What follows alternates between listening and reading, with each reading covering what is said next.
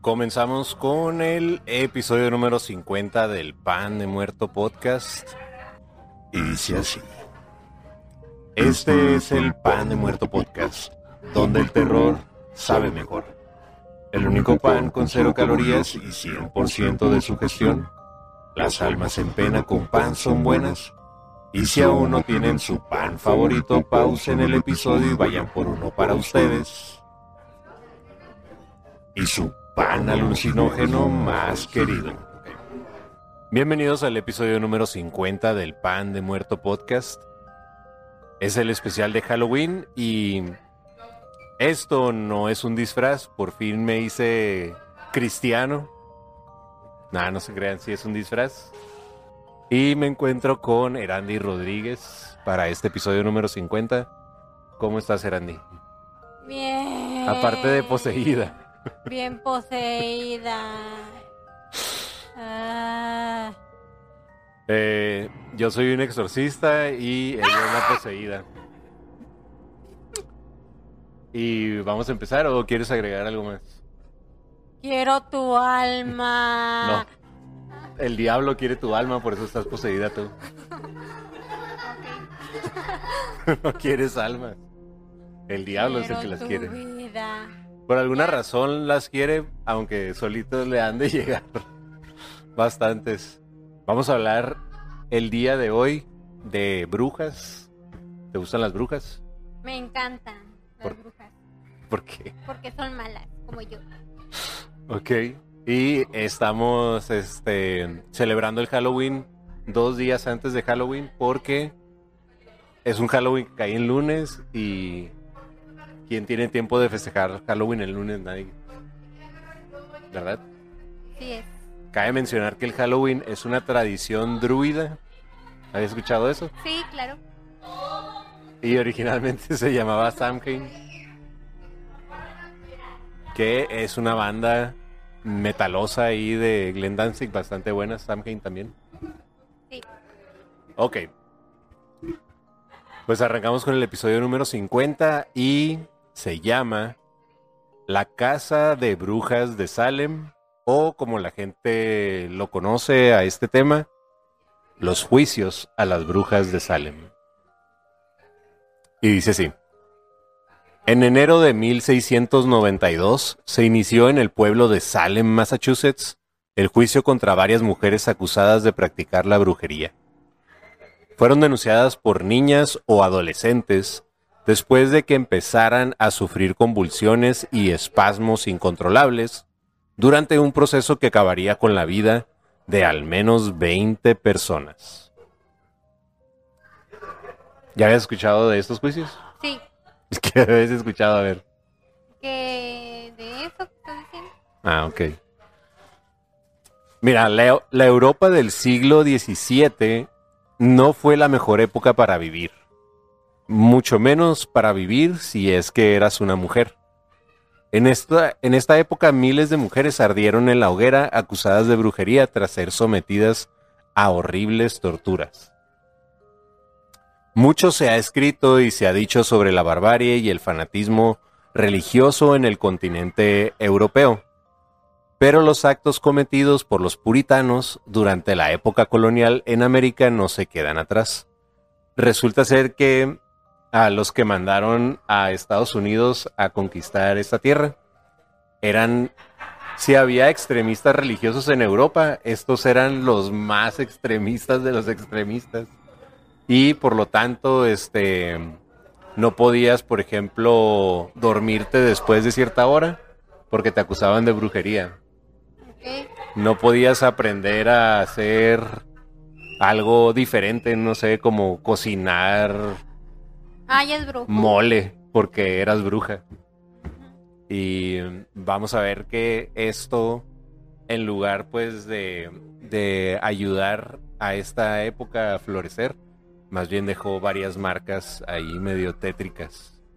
Porque el extremismo religioso nunca es bueno. como todo. Nada, nada en los excesos es bueno. Excepto el pan de muerto.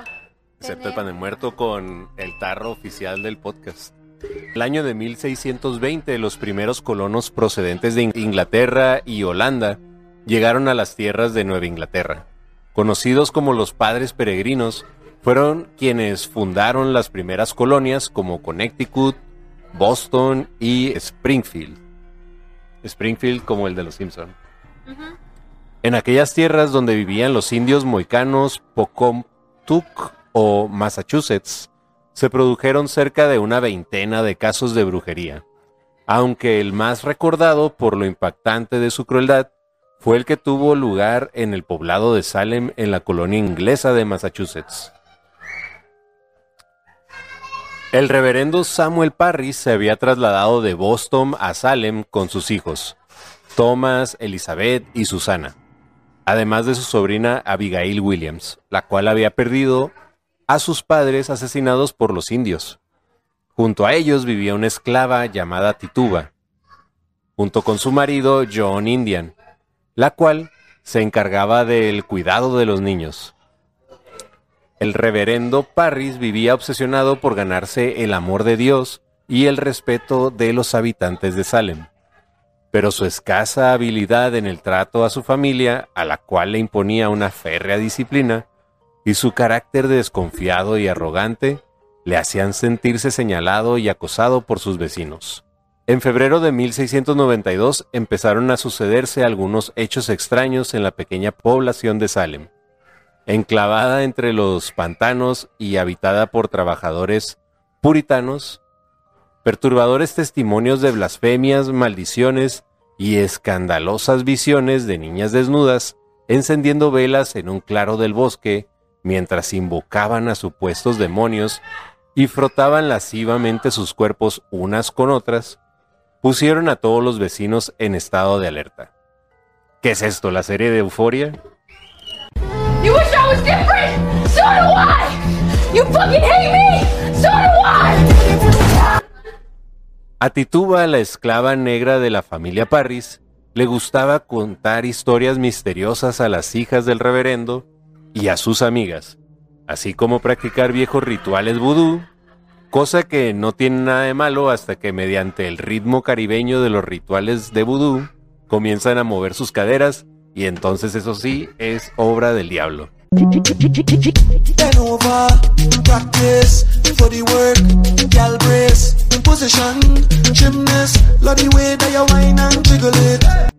A menudo estas historias y rituales ancestrales chocaban con la moral puritana de aquellos niños y empezaron a encender la imaginación de las adolescentes Betty Parris y Abigail Williams.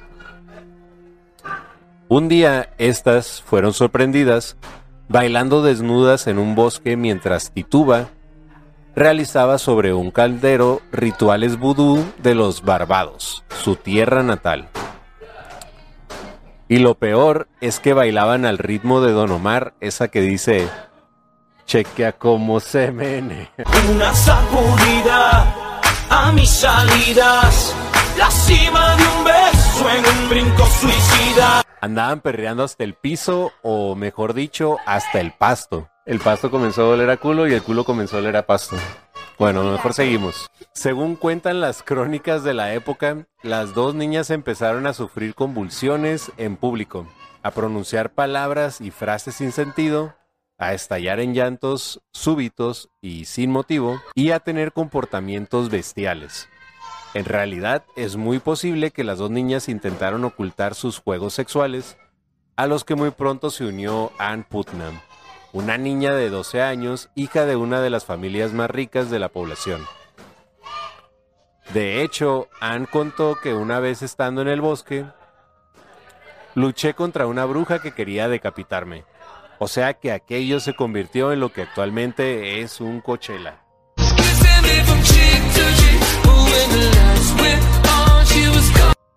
Eran niñas ahí este, bailando desnudas, bajo ciertos efectos de sustancias que ahorita vamos a ver que hay unas sustancias que les afectaban su comportamiento. No hay ningún problema físico que cause ese comportamiento. No hay dudas de que se trata de la influencia directa del demonio. Con estas palabras diagnosticaba William Griggs al médico de Salem a las niñas afectadas de tan extrañas dolencias. Toda la población de Salem, incluido el reverendo Parris, creían en las brujas y que éstas eran las causantes del extraño comportamiento de las jóvenes. Para evitar la horca, las niñas acusaron a Tituba de iniciarlas en ritos satánicos. No deja de ser curioso que el método usado para confirmar el caso de brujería de las dos niñas fuera que el marido de la esclava, John Indian, fíjate lo que tuvieron que hacer para saber si eran brujas o no. Tuvo que prepararles un brebaje a base de harina de centeno y orina de bebé y se lo diese beber a un perro. Y ahí se aplica la de vas a querer o se lo echo al perro. Si el pobre animal desarrollaba los mismos síntomas que las presuntas embrujadas, el diagnóstico quedaría confirmado. Tristemente el perro se tomó el brebaje pero no le pasó nada. En febrero de 1692 se inició el juicio a cargo de los magistrados Jonathan Corwin y John Hatton, quienes debían directamente determinar el origen de las posesiones diabólicas. Con la sala llena de público se inició la sesión en la que los dos magistrados presionaron a la hija de Parris y a su sobrina para que señalaran a los culpables. Y aquella situación dio lugar a una serie de acusaciones infundadas en las que cada uno acusaba al más indefenso o a quien tenía más antipatía. Así de que siempre me caíste gordo o gorda y te acusaban de bruja, nada más porque no le caías bien a tus vecinos. La primera acusada fue Tituba, que para salvarse de las crueles torturas a las que iba a ser sometida, confesó públicamente, he visto al diablo en el bosque. A veces toma la forma de un hombre muy alto de pelo negro, o de perro negro, o de cerdo y he visto a un pájaro amarillo besar el dedo de otra bruja. Y Betty, Abigail, Ann Putnam, Sarah Osborne, Sarah Good están al servicio de Satanás. Y he visto el nombre de otros vecinos en el libro del mal. Y toda la gente sigue que pinche titúa ya nos puso el dedo. Y la titúa ahí en modo perrísima apuntando a toda la gente. O sea, la bronca de que te culparan de bruja es que te iban a matar te iban a quemar viva o te iban a ahorcar o te iban a ahogar en un río a ver si flotabas. Entonces, era cosa seria que te acusaran de brujería en aquel entonces. Según aclaró la misma esclava, el libro al cual aludía y en el que figuraban todos los nombres de las brujas que había en Salem, se lo había entregado un hombre misterioso. Al declararse culpable, Tituba fue condenada a prisión y estuvo un año recluida. Es decir, se salvó de ser condenada a la horca o a la hoguera. Por su parte, Sarah Osborne, una anciana, y Sarah Good, una indigente que también había sido acusada, fueron ahorcadas al no confesar su culpabilidad. Entonces aquí ya empieza a ver eh, las consecuencias de que te acusaran de bruja. Aquí ahorcaron a dos señoras. Después, otra mujer, Marta Cori, siguió la misma suerte y fue acusada sin fundamento. Tal vez a causa de envidias o algunas rencillas entre los aldeanos, y su esposo, Gilles Cori, murió en prisión mientras era torturado. De ello se dice que le pidieron al esposo que corroborara que su señora era una bruja. Y este de que no, mi esposa no es ninguna bruja. Podría estar loca, pero Erandi es buena persona me da risa. Ajá. Bueno, estábamos hablando de los Cori. Al final no delató a su esposa y por eso lo torturaron hasta la muerte. Y de él se dice que dejó una maldición en ese pueblo, porque el que lo torturó fue el sheriff del pueblo. Entonces, de ahí todos los sheriff que estuvieron en ese pueblo morían de extrañas circunstancias al tomar el cargo, o sea, no duraban mucho de sheriff. El reverendo George Burroughs fue acusado a sí mismo por la familia Putnam porque según relató Ann Putnam, su espíritu aparece en mis sueños y me dice que es el líder de los adoradores de Satanás, que mató a sus dos primeras esposas y que embrujó a los soldados que combatían a los indios en las fronteras de Maine. Otra aldeana, Susana Martin, fue acusada por un vecino porque creía que había embrujado a sus bueyes. Y John Alden, otro de los habitantes de Salem, fue acusado de ser el hombre que supuestamente había entregado el libro con los nombres de las brujas a Tituba. ¿Tú querías si te embrujaran a la chiquis? Pues le sacaría la, el embrujamiento ¿Cómo? con una... con Navaja, un- ok. Con un padre, ¿no?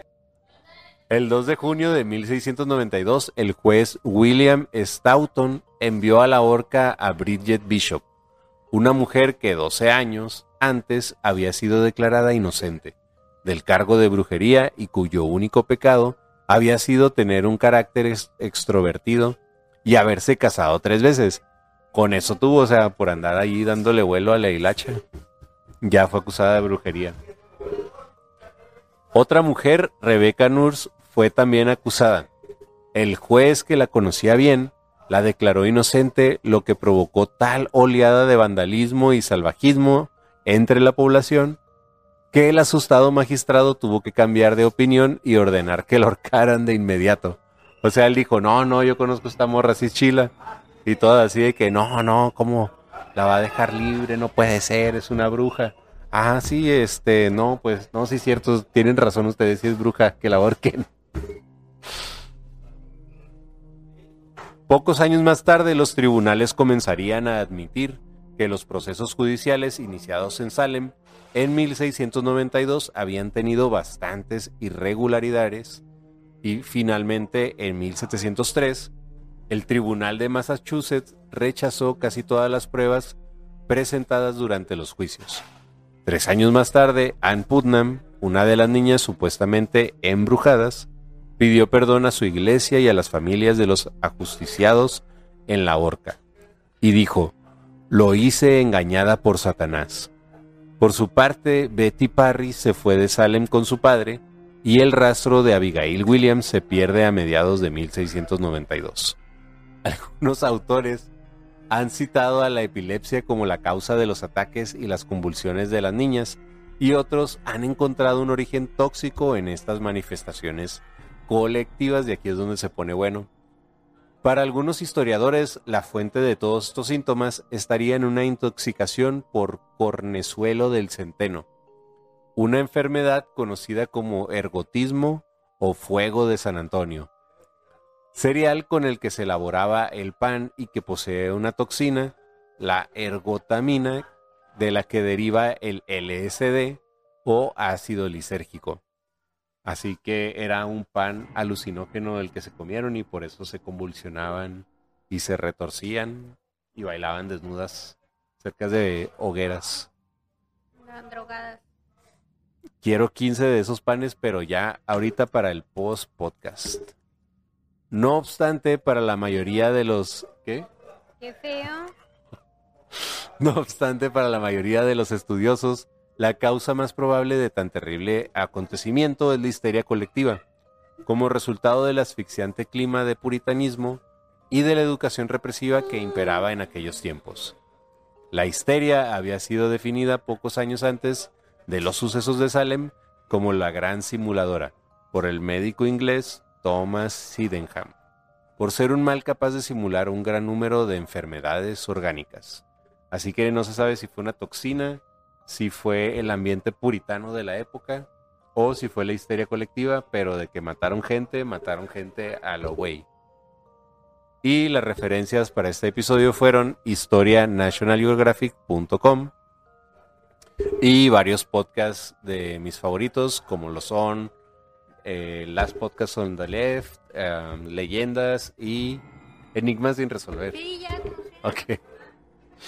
Redes sociales del Pan de Muerto Podcast. Y esto fue el episodio número 50. Así que antes de que empieces a acusar a tus vecinos de brujería, te recuerdo que el correo oficial del Pan de Muerto Podcast es de muertopan.aol.com. ¿Quieres leer lo demás? No. En TikTok, en Facebook y en Twitch estoy como Pan de Muerto Podcast. En YouTube y en Instagram como Pan de Muerto TV. Y lo más nuevo es el grupo de Facebook de nombre Pan de Muerto Podcast, memes, comedia, historias de terror y más.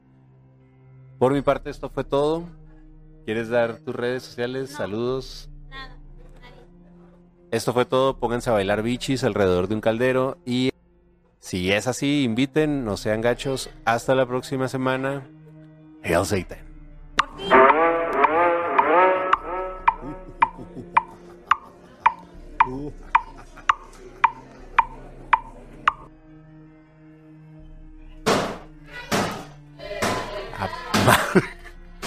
Soy yo, se escucha bien pasado de lanza. Hay una fiesta aquí al lado y se está saliendo de control.